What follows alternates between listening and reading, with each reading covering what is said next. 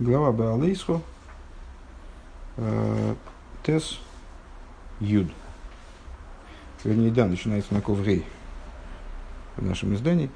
Окей, значит, э, в главе Баалойсха, в частности, во вчерашнем, кажется, дне, да, во вчерашнем дне, э, если рассказывается история о том, как люди, которые были осквернены, осквернением мертвым, явились к Мойше Рабейну Э, с требованием как-то предоставить им возможность поучаствовать в принесении пасхальной жертвы в, в Песахе. Это был единственный, как известно, Песах, который справляли евреи по дороге э, вот, в пустыне. Ну и вот там такая история произошла. Э, и мой Шарабейну обратился ко Всевышнему вынужденным образом, потому что люди уперлись, э, сказали «Лома Нигура», почему это от нас должно убыть, почему мы не можем э, принести пасхальную жертву, получить вот эту заслугу. А, и Всевышний ответил, что предоставил в ответ на, эту, на это требование, предоставил возможность а, принести пасхальную жертву еще раз. А, таким образом появился второй Песах, Песах Шейни, который мы справляем и сейчас. Ну, в наше время это такой праздник, ну, как бы полупраздничный день такой, с, не то, что, не, не, не, то, как, не то, что как Регель, как э, первый Песах, но, тем не менее, мы его отмечаем. Это вот возможно, второй, второй, вторая возможность принести пасхальную жертву для тех людей, которые по тем или иным причинам оказались э, неспособными принести ее прежде. Э, в оригинальном сюжете они были осквернены э, не по своей воле, они участвовали в войне, и поэтому оказались осквернены с точки зрения закона практики Аллахи, человек имеет право принести пасхальную жертву, то есть вот такое исправление произвести своей невозможной неспособности принести пасхальную жертву э, до этого э, в довольно широком круге э, ситуаций. И сейчас об этом, собственно, речь пойдет. Так вот, наверное, начать с посука ט׳, ну, как без, без разницы. וידבר ה׳ אל משה לאמר, говорил Бог Мойша следующим образом. דבר אל בני ישראל לאמר איש איש כי יהיה טמא. Это ответ Всевышнего на требования, которые мы пересказали. А, говори с нами Израиля и скажи им. Да, говори с нами Израиля. Э, нет, говори с нами Израиля следующим образом. А, каждый человек, если он будет осквернен לנפש, а, ланефиш, будет осквернен душой, то есть в смысле будет осквернен осквернением мертвых. Ой, бадерах рахейко. А, или в дальней дороге. Лохем, вам. Сейчас будет толковаться э, вот вся эта последовательность вроде бы избыточных слов. А, Ой, ледерасейхам, или на поколение ваше, воосо фесах лашем, и сделает Песах Богу. Следующий посуд тоже прочитаем до кучи. Бахой де шашини барбоусу ейм бейна арбоим на второ, во втором месяце, а в еврейском календаре год начинается с, с Тишей, но месяцы отсчитываются от Нисана, Нисан и Яр, значит, во втором месяце, то есть в Яре, а в 15 Ияра в, сре, э, в предвечернюю пору бейна арбоим ясу эйсей алмацейс умрерим ейхлу э, сделают ее Э, сделают ее на мацах и горьких травах, будут, будут ее есть. Вот такое, такое распоряжение. Ну и дальше даются законы этой жертвы, которые близки законам, э, законам первого Песаха, обычного Песаха, как бы. Эм, так, смотрим Юд в Раши. А, ой, Бедерах Лахейко. Раши, Раши объясняет, что значит, если, будет, если он будет сквернен мертвым, понятно. Если он будет в дальней дороге. Если он будет в дальней дороге. А, но Кутолов, а, Раши утверждает, что этот, это слово помечено, вот Дерах Рахейко, дальняя дорога, она помечена в поле Васильки и дальняя дорога, э, помечено слово диакритическими знаками. я не знаю, по-моему, это что-то не, что не про то, я не помню, что такое диакритические знаки на самом деле. Э, в Торе слово помечено точками.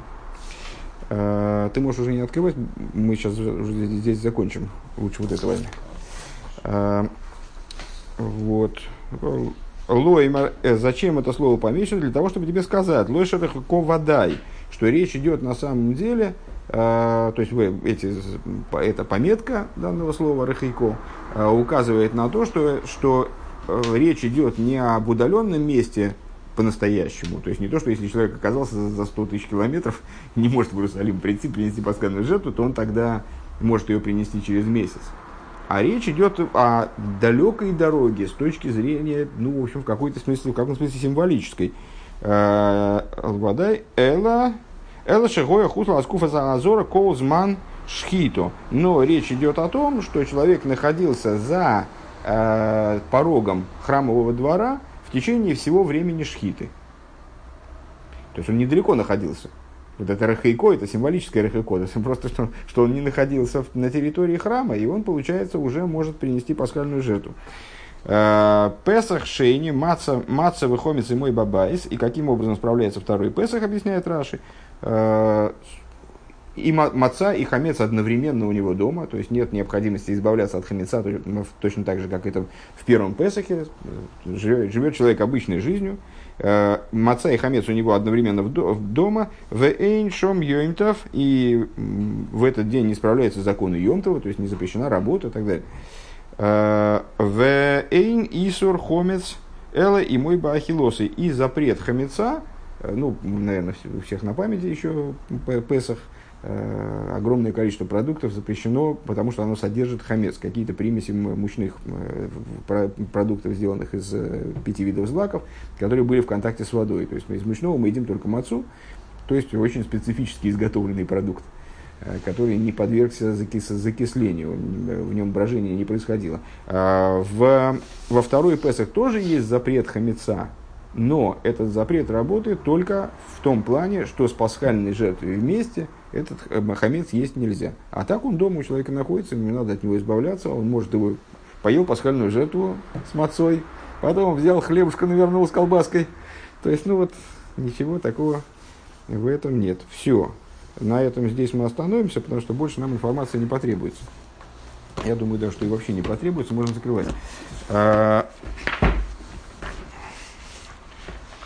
поехали. И сиха. Да, исход, страница 126. Али, Бенеге Песах Шейни изба вуздетер ворд фун Ребен.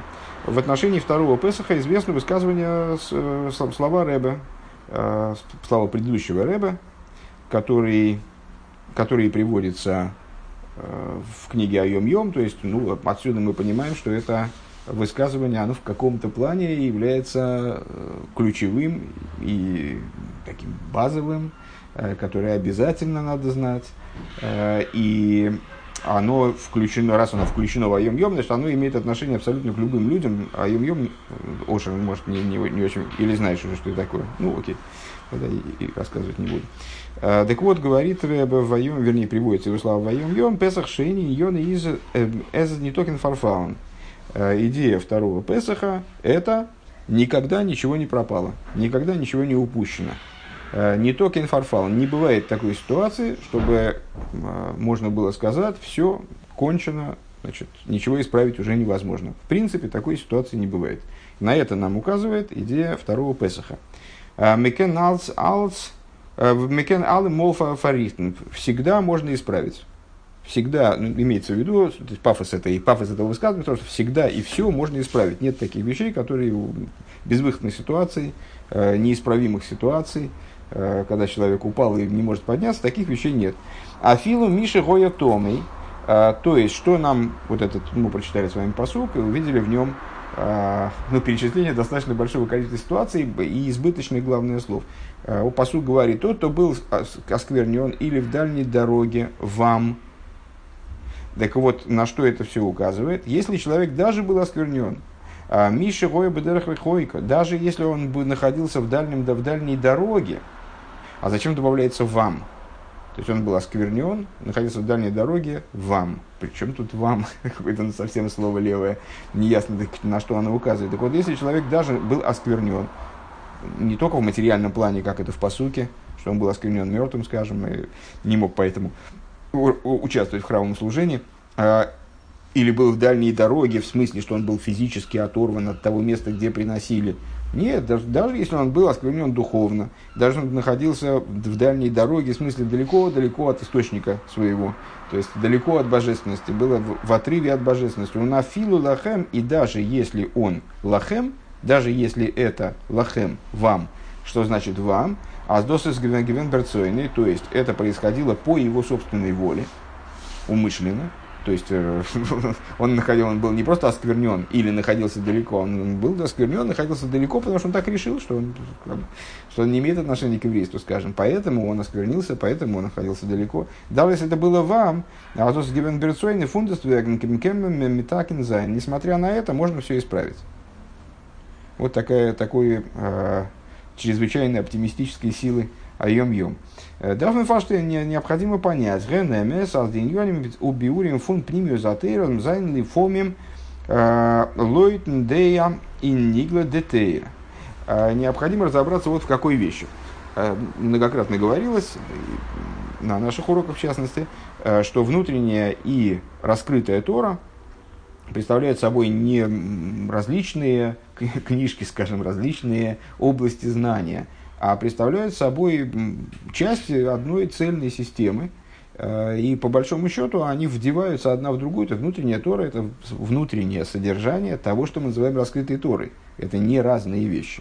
Э, в одних и тех же словах Торы заложены разные, на разных уровнях заложено большое количество информации. Так Тора устроена, что она вот послойно содержит в себе много-много информации. Эта информация может быть э, крайне различной тематически, скажем, там на одном уровне, на, на уровне простого смысла речь может идти о том, как какой-то человек вышел из одного места, пошел в другое место, а на, на другом уровне то, то же самое место может повествовать о том, как божественная душа там спускается из одного места в другое, или еще могут быть дальше разнесены там вот, информационные э, как, э, идеи, которые э, учатся Э, из одного и того же места в Торе. Тем не менее, эти объяснения одного и того же места в Торе, скажем, э, смыслы одного и того же места в Торе, они всегда связаны друг с другом. Рэбе на настаивает многократно, и многие сихкис, они занимаются обсуждением вот этой связи. Так вот, э, Рэбе говорит, э, э, правда в том, что объяснение э, идеи, обсуждающиеся внутренней Торой, и объяснения, которые дает внутренняя Тора, они иногда следуют одному из мнений в раскрытой Торе. Скажем, если речь идет о Галахе, ну вот здесь мы с вами сталкиваемся с э, обсуждаем то место, откуда учатся определенные законы еврейские. Это не рассказ об Авраамовину э, или какое-нибудь там повествование о выходе из Египта. Это здесь Тора говорит именно о заповеди.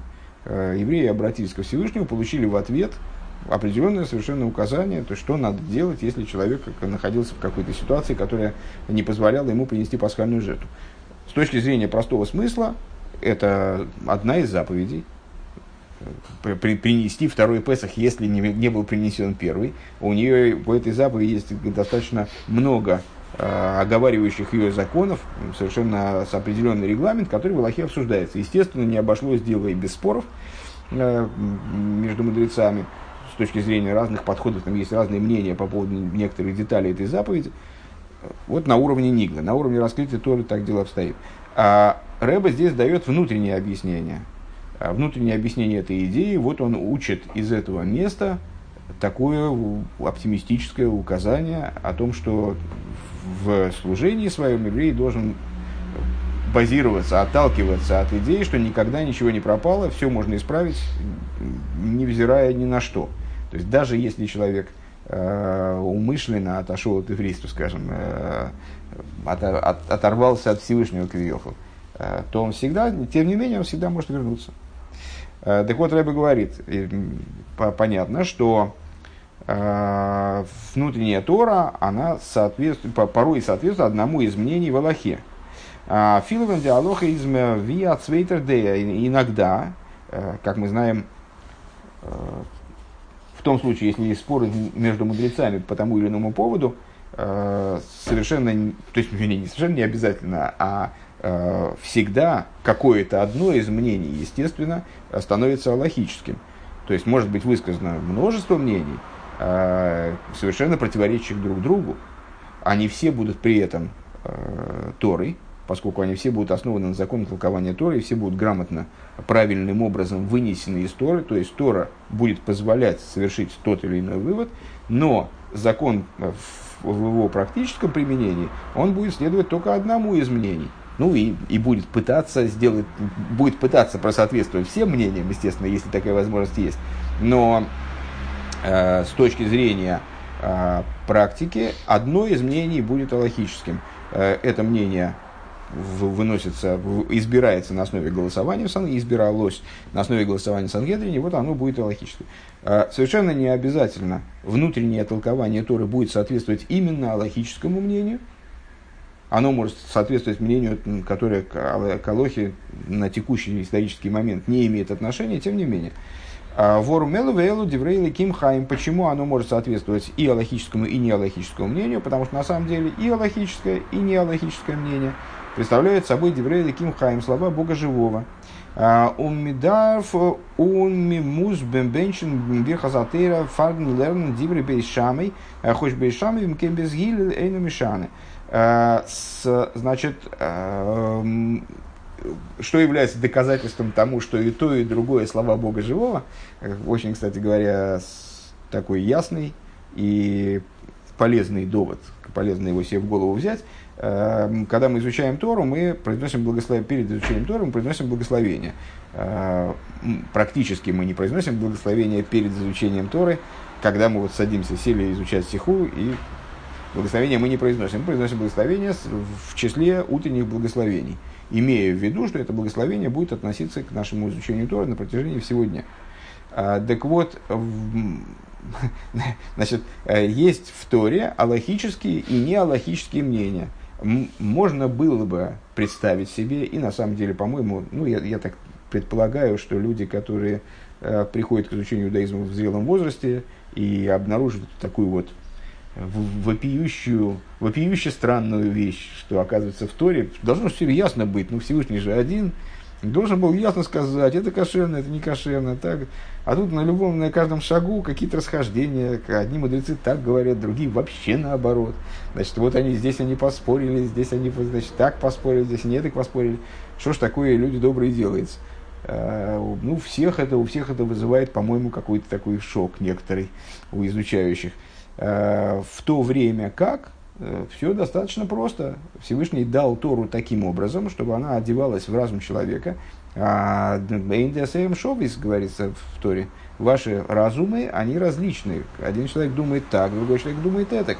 А, один склонен к принятию решений вот в эту сторону, а другой в ту. У них разный характер, у них разная структура мышления. А, естественным образом они приходят к разным выводам и забавное и интересное, и крайне принципиальное тут в том, что Всевышний это подразумевает и дает такую возможность.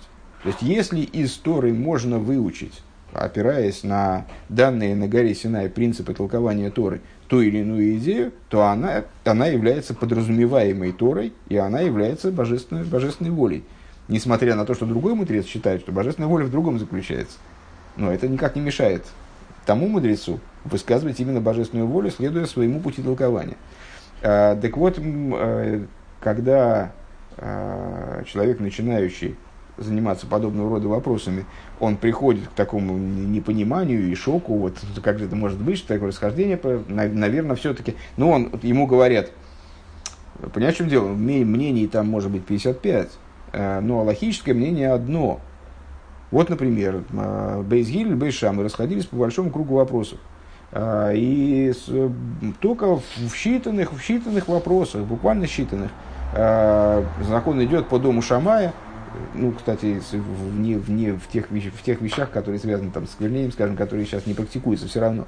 А в общем плане мудрецы дали такой общий базовый, общий базовый принцип. В том месте, где есть Аллаха по дому Шамая, по, по дому Гилеля, Берешамы вообще не рассматривается. Нашли решение по дому Гилеля, мы уже вообще не смотрим в сторону, можем не смотреть. Можем сразу сказать, что это и есть логическое решение. А в сторону дома Шамая, решение по дому Шамая мы уже не смотрим даже. А, так вот, о, и человек, а, понятно, все понятно. Теперь понятно. Ну, они спорили, кто-то прав, кто-то не прав. Вот и все. А, значит, дом, дом Гилеля прав в большинстве случаев. Ну, дом Шамай, значит, это, ну, это вообще, значит, это не Тора. Ответ на это очень простой.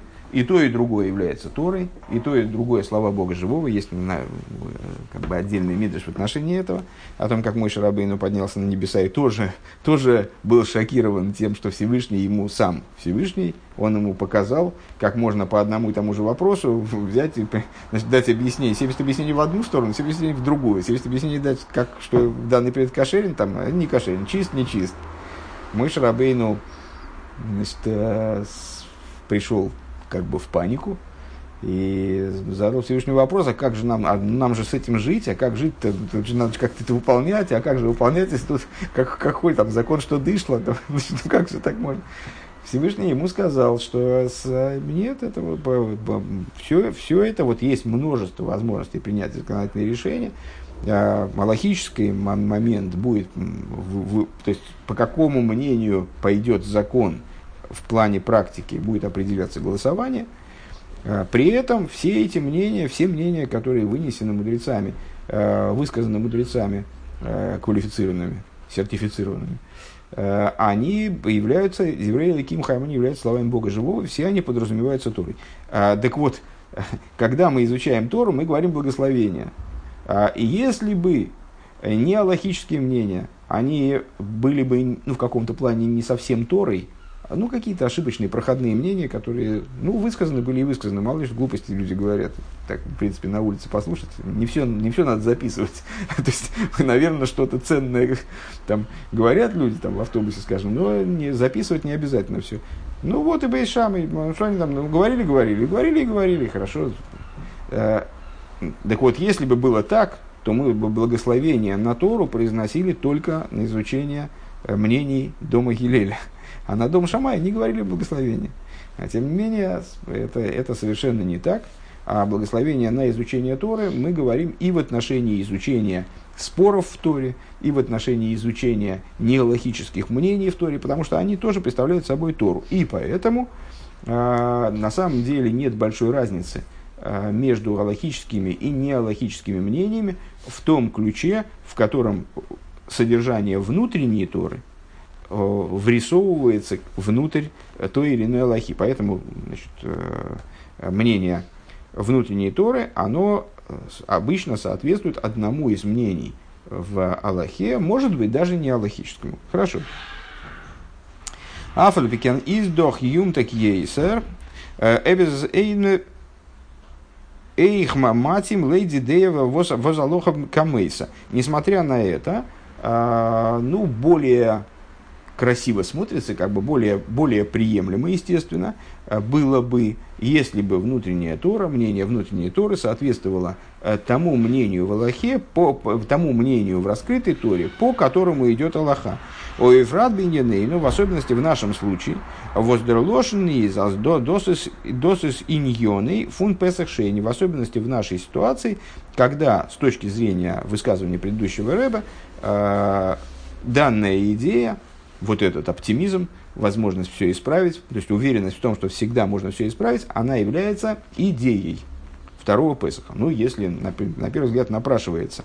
А если это сама идея второго Песаха, то есть вот такая вот, ну, как бы весь, весь второй Песах в этом, то, наверное, а, данное высказывание, оно должно было бы, было бы соответствовать аллахическому мнению – поскольку, ну, все-таки мы справляем второй Песах в соответствии с, справляли они, приносили пасхальную жертву, тогда э, справляли в соответствии с Аллахой э, текущей, да, а дополнительные мнения, ну, это дополнительные мнения все-таки и есть. Это не аллахические мнения. Может быть, когда-то закон пойдет по ним тогда.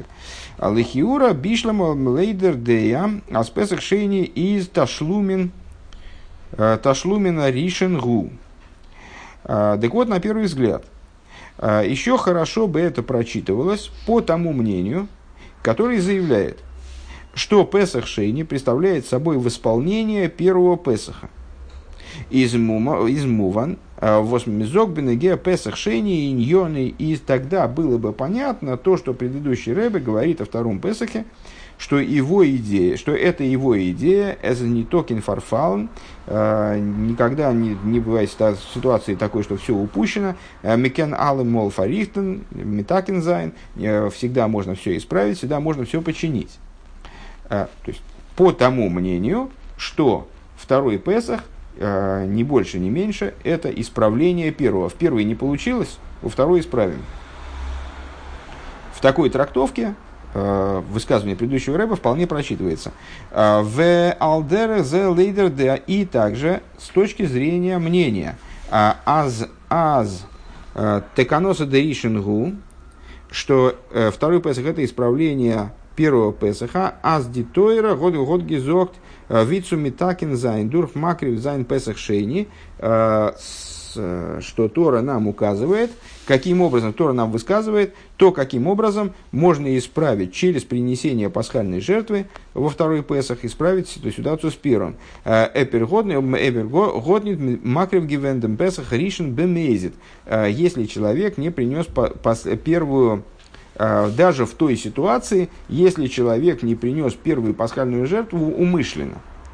Оберлей дас раби, но э, каким образом э, вяжется высказывание предыдущего Рэбе э, с мнением Раби, имеется в виду Раби Гуданоси, составителем Мишны, вос азои зейди алоха, в соответствии с которым выносится Аллаха, то есть с галахическим мнением Раби, а с Песах Шейни из Регель Бифны Ацмейгу, что второй Песах это отдельный регель. Это как отдельная субстанция, как бы, да. А, у ней на шейни толы беришин, и второй Песах не зависит от первого. Элахаев беац, хиев беац мой, к мой шара голем. Но представляет собой отдельную обязанность, как предшествующие, как и все остальные регели, как и все остальные Э, моменты, когда человек должен был являться в Иерусалим и там значит, справлять, э, справлять праздники Песах, Ши, Песах э, Шву и Сусукис. Визокмил лидея лидея зу азеньоней и за не токен фарфалн Мекен алы мол Каким образом, по этому мнению, можно сказать, что общей идеей Песах Шейни является вот эта вот возможность э, завсегда исправить то, что было недоделано в первый Песах. Еще раз. А, значит, ну, на самом деле ничего особо сложного здесь не говорится. Просто существует мнение по поводу того, по поводу статуса Песах Шейни, а, по двум мнениям. А, это исправление невозможности принесения пасхальной жертвы в первый Песах, то есть второй Песах всего лишь исправление первого Песаха. В первый не получилось, Значит, мы пытаемся это исправить, и вот вся идея второго Песха – исправить то, что не доделано в первый. А, если я правильно понимаю, по одному мнению, всякие разные недоделки вынуждены, и по второму даже умышленные недоделки. Но аллахическим мнением является то, что второй Песах представляет собой именно таки отдельный праздник. Отдельный праздник, который напрямую от того Песаха не зависит. Другое дело, если я, ну, если я правильно понимаю эту схему, наверняка она дальше будет разбираться, э, просто обязанность в справлении такого праздника возникает только у того человека, который не сделал что-то в первый. Но это не является напрямую исправлением первого. А просто если он не сумел принести первую пасхальную жертву, то тогда на него ложится обязанность справить еще один регель, как бы. И он является в Иерусалим. Там... Вот. Ну, сейчас-то наверняка будет разбираться подробнее. Давайте попробуем еще один пункт успеть. Э, да, так вот, по второму, не очень понятно, каким образом высказывание предыдущего Рэба вяжется с, вот, с, с этим мнением, э, которое вроде является аллахическим, то есть базовым, которое, по идее, выражает, э, идею, по, по идее, выражает существо второго Песаха в большей степени, чем не аллахические мнения. Бейс. Второй пункт. Э, горбы паштус из доски кейн кашьянит. Если говорить совсем попросту, то это не представляет собой никакой проблемы. Никакого вопроса здесь нет. Вормафилы де лида раби, а игу, потому что также по мнению раби, который утверждает, что второй Песах это э, отдельный регель, из дерхивом Песах шейни давка, э, дан венерготнит макрив гивен беришен, Э, обязанность справлять этот отдельный регель выпадает только на, ложится только на того человека, который не принес в первый, в первый раз, в первый Песах не принес пасхальной жертвы. Без азейнерова возут макрив гивен Песах, Песах баришен э, торнит бренген а Песах шейни, вплоть до того, что и существует запрет принести пасхальную жертву человеку, который принес ее в первый Песах. Ну, человек, который принес в первый Песах, он может, в принципе, сказать, а что, я тоже хочу поучаствовать, мне, мне, мне, это в радости, я поеду, принесу еще одну пасхальную, а что нет? Вот они же приносят, а я что? Так вот, э, ему запрещается приносить вторую пасхальную жертву в Песах Шейни, если он в первый Песах принес. То есть получается, что, ну а какая в принципе, в принципе разница тогда? Ну и, и, по, и по этим двум мнениям, которые мы привели, э, человек, если не принес пасхальную жертву в первый Песах, идет ее приносить. По, по второму то же самое вроде, в этом ключе получается. У Нохмер, более того, а Фило Венерготинг Макрib Гивен Беришин э, Бемейзит, если он не принес, даже если он не принес пасхальную жертву в первый Песах э, умышленно, а Рейзе Макрив Бешейни он приносит во второй Песах, э, он из демолт потур мина корос и становится свободен от наказания коросом, а существует всего две э, положительные заповеди, которые наказываются отсечением души от источника. Это обрезание и пасхальная жертва такая вот интересная вещь. То есть все, все коросы, они имеют отношение именно к негативным заповедям. Человек нарушает какой-то запрет, тогда он наказывается коросом. А из позитивных заповедей только две. Так вот, если человек не принес э, в первый Песах пасхальную жертву, то он хаев корос. То есть он, его душа должна быть отличена от источника, такой, подлежит духовному, на самом деле не вполне уничтожению, но ну, в каком-то плане, да, уничтожению. А, и если он приносит во второй Песах а, пасхальную жертву, то он изба уходит от этого наказания. Ну, исправление происходит, хоть по мнению Раби, хоть по этим мнениям. Разницы, по разницы на первый взгляд, не очень много. Дайтой, получается, что также по мнению Раби, из иньоной фун Песах Шейни, идея второго Песаха, из не только фарфала, тоже, тоже ничего не пропало. То есть, да, он обсуждает, он по-другому относится к статусу этого дня, скажем, э, но с точки зрения исправления все равно происходит исправление. Человек не принес пасхальную жертву в первый раз, значит, он исправляет это во второй раз, вот избавляется, например, от такого наказания, как корос. У Назе из Гивен бы поел Михатхила, и так это было на практике изначально. А, Ахидушу митсва возес гигебн геворн цуфарихтен.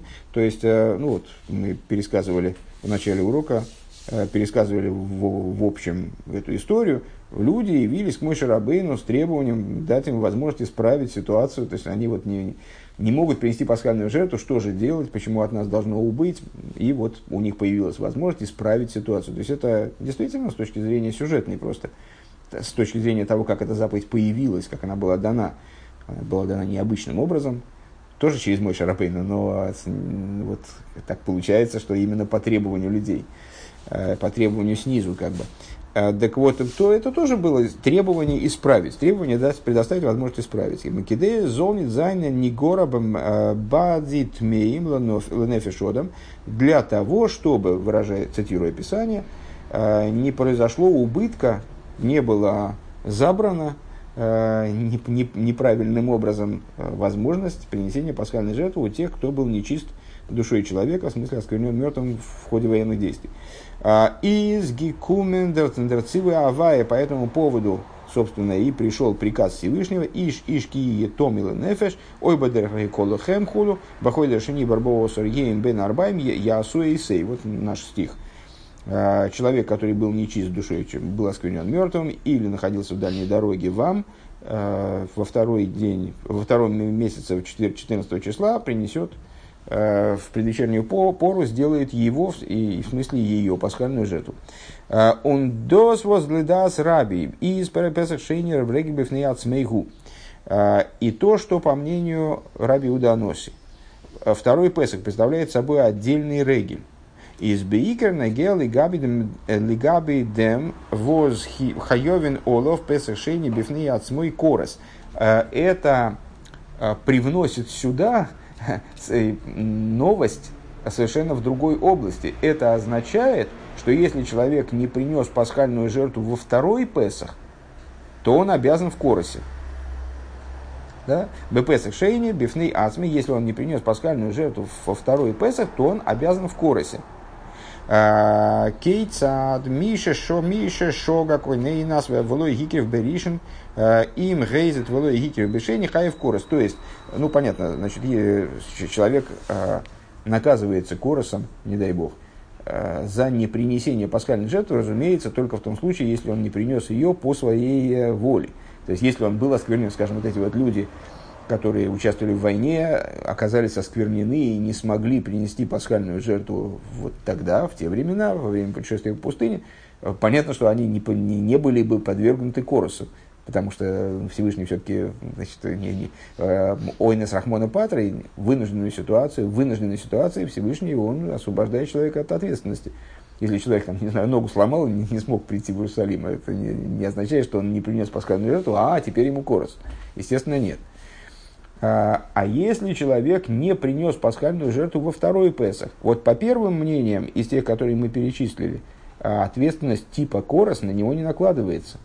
Потому что он не принес, предположим, пасхальную жертву в первый Песах, потому что сломал ногу или там какие-то другие обстоятельства ему помешали, э, неумышленно. Он не несет ответственности коросом. А во второй Песах не принес, ну, потому что что-то его заломало. Тащиться в Иерусалим, там и денег нет, и не, по, не пошел он исправлять. Как он наказывается?